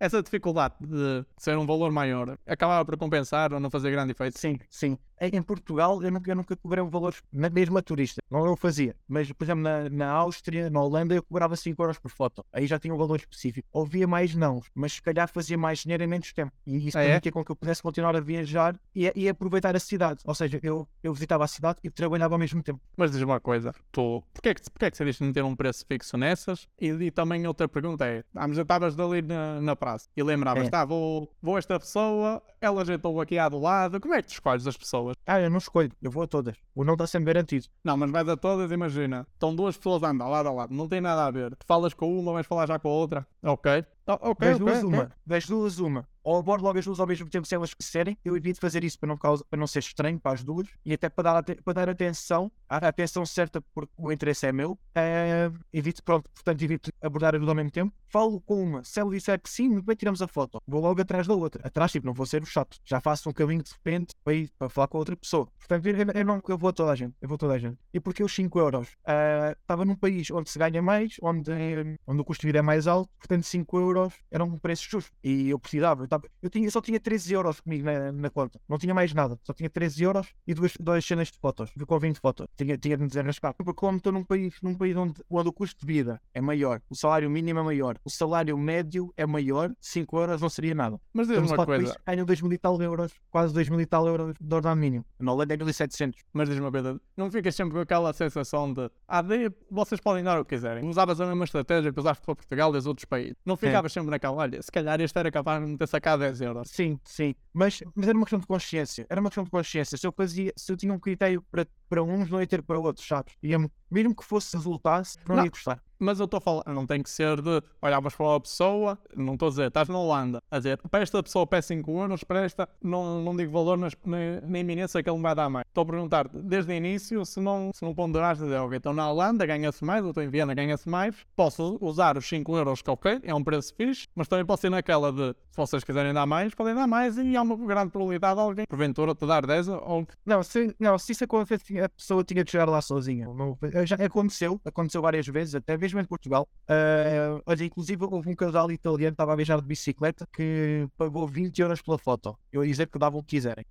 Pagaram 20 euros. Uma coisa tipo assim pequenina, isto também. Ok. É Portanto, é Polaroid. Polaroid, já. Está aqui. Que é, que é em cima. Já, estou a ver, estou a ver. Já. Um, portanto, não, nunca tive, nunca tive essa. Se, se, a pessoa quisesse dar mais, a pessoa dava, não, não era preciso ser eu a dizer. E, e conseguias, só na, só na curiosidade. Vamos dizer, não sei, se calhar tu fazias na, na expectativa de preciso hoje, preciso 50 euros. E batias os 50 euros, ias embora, ou aproveitavas o dia. Como é que tu fazias esta gestão de, da tua necessidade de dinheiro? Quanto é que conseguias okay. mais ou menos por dia, por hora? Ou estabelecias um objetivo? Chegaste lá, sim. ou ficavas lá a dizer, oh, está a correr bem, vou ficar? Yeah, eu sim, exatamente. Eu, eu estabelecia um objetivo, depois, claro, havia aspectos, havia, haviam sempre variáveis. Por exemplo, em Viena, eu dizia assim, ok, eu tenho de fazer 150 euros hoje. Tenho de vender tal, tal foto para fazer 150 euros hoje. Se estiver a correr muito bem, vou continuar. Se não estiver a correr tão bem, tenho que fazer os 150 euros obrigatoriamente. A não ser que pá, não dê mesmo e aí é outra história. Mas tenho que fazer 150 euros obrigatoriamente. Se der mais, encantados da vida. Mas eu também estava lá para aproveitar, para visitar a cidade, para conhecer, entendes? Até não queria fazer isso uma obrigação, não queria matar a cabeça nessas e, e se calhar agora estou a pensar, até pode ser um bom pretexto, até para conheceres pessoal. Eu não sei se já te aconteceu, de, faz a tua abordagem, tu vendes a tua ideia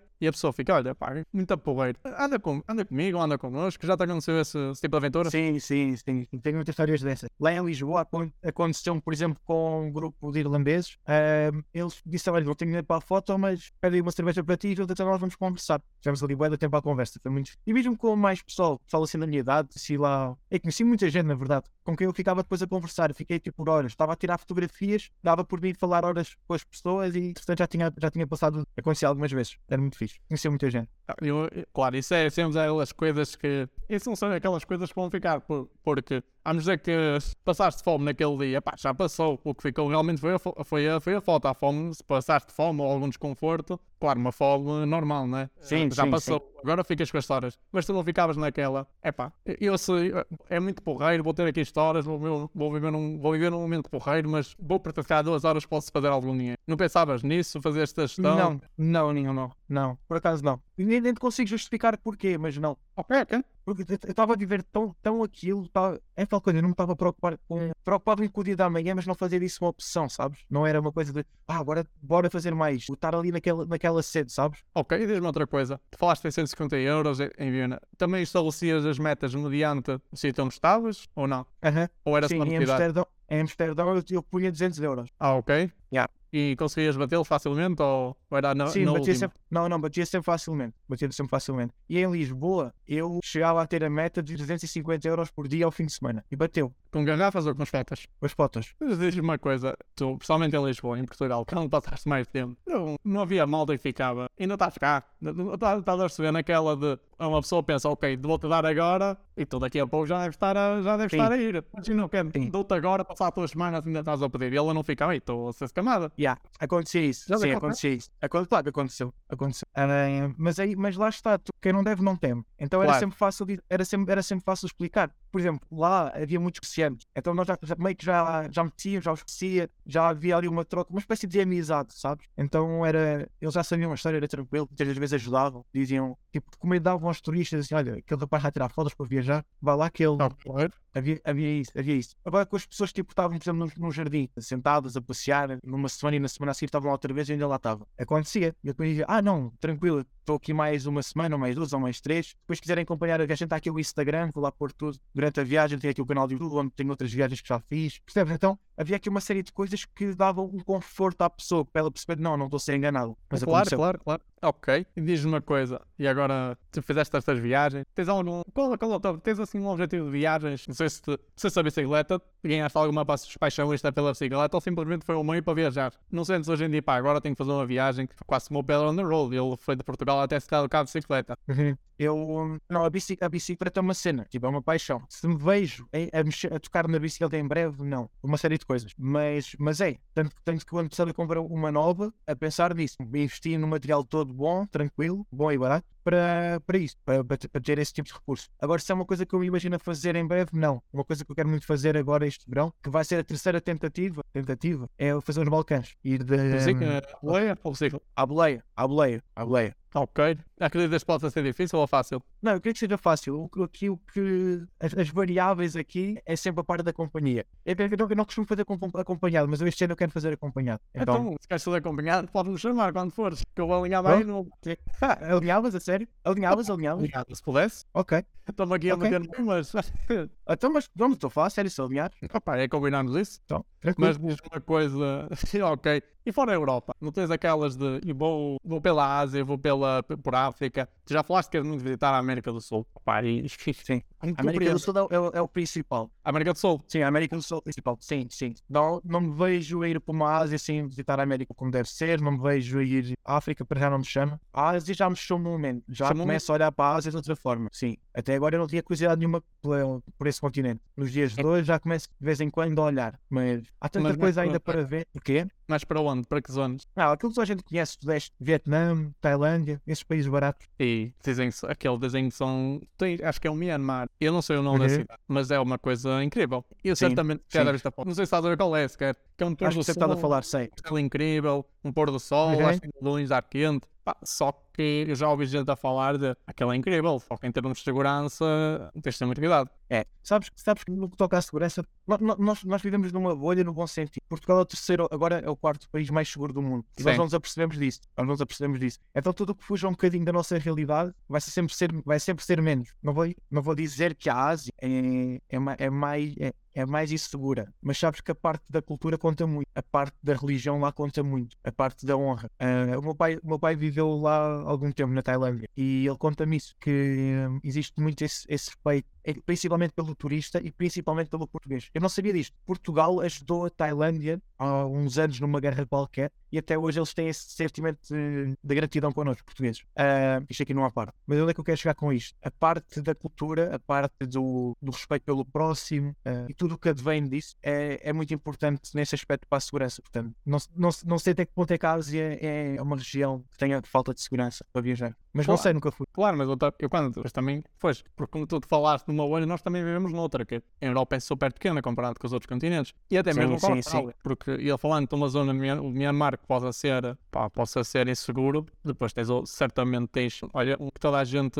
quer de renome, é o Japão. Dizem que tu podes deixar lá uma mochila Sim. e que um dia a seguir ela está lá. Sim, Mas é que sim. a cena é a Ásia é muito grande. Yeah, yeah. Não, mas é, mas, é, mas é isso, é isso. É, tipo, é este tipo de particularidade. Ah, é- é- aqui, aqui no Brasil é impensável fazer isso. Por exemplo, Fazer uma viagem, ou deixar uma mochila. Não, deixar a mochila? Sim, impensável. A- a- Aqui onde eu estou não digo. Aqui onde eu estou não digo. Aqui, esta zona onde eu estou é, é muito europeia. É muito parecida com a nossa Europa. Com a Europa. Ah, até, até pela colonização, sabes? Aqui tem uma, uma forte colonização holandesa, alemã, polaca, eh, italiana também. Português, como é lógico. ah, e é diferente. Depois a, a parte do Nordeste já é, já é diferente. Ah, Além de, todo, de todos os problemas exemplo, com a água, é, um- é uma zona mais quente. A colonização Sim. também é diferente. Logo a mentalidade é diferente. E só à parte, tu vês muito isso, até mesmo agora nas eleições, tu viste que acho, que no norte vota-se mais à esquerda e no sul vota-se mais à direita. É, é aquela Yeah. questão, o Brasil é um país continente, é muito grande. O que por um lado é bom, Sim, porque sim, tens sim. muitas culturas, tens muitas vivências. Ah, por outro lado, é mau porque, como tem muitas opiniões, vai andar sempre no choque. Sim, sim. E eu não queria estar a entrar muito por política, isto é engraçado de dizer, que é, tu aqui, tu não tens, tu não tens pessoas que são de esquerda ou são de direita. Est- Estas, Certo. eleições tu não viste isto. O que tu viste é pessoas que não gostam do Bolsonaro, portanto, votaram no Lula, e o contrário. Yeah. Estás a ver? Não é tanto, não é tanto pelas ideologias. Ah, bom, é, é pena ver um país, para um país, o Brasil é o, é o país maravilhoso, como se diz. É pena ver Sim. este estado, até mesmo de que até o próprio povo se revolta contra ele próprio. Mas Yeah. ok, calhar eh, eu estou aqui a ver se, se tenho mais perguntas, não sei, também não sou um ótimo, um ótimo perguntador. Mas então, só mesmo para finalizar, uma viagem de sonho que é, tens que fazer. Ok. É essa dos Balcãs e é Certo. esta da América do Sul. E esta da América do Sul. E- Sem dúvida. falas nessas e metes prazos naquela de. Há sempre uns prazos, porque isto é o que toda a gente sabe, nós somos jovens, tu não tens filhos, foi não? Não tens? Não, não, tenho 23 anos. Opa, ok, mas há malta que tem. Ou seja, mas com os seus quer dizer, por quantos tens, tal qual já tens uma casa, tens outras responsabilidades que Claro. que prendem, prendem para um, no bom sentido. Tu metes essa Uhum. meta, pá, até, até X idade, eu tenho que fazer estas coisas, depois faço o, o resto. O resto entre aspas. Ou vês-te mesmo um dia tens uma vida normal, uma vida mais comum, se quer dizer, e vais fazer essas viagens.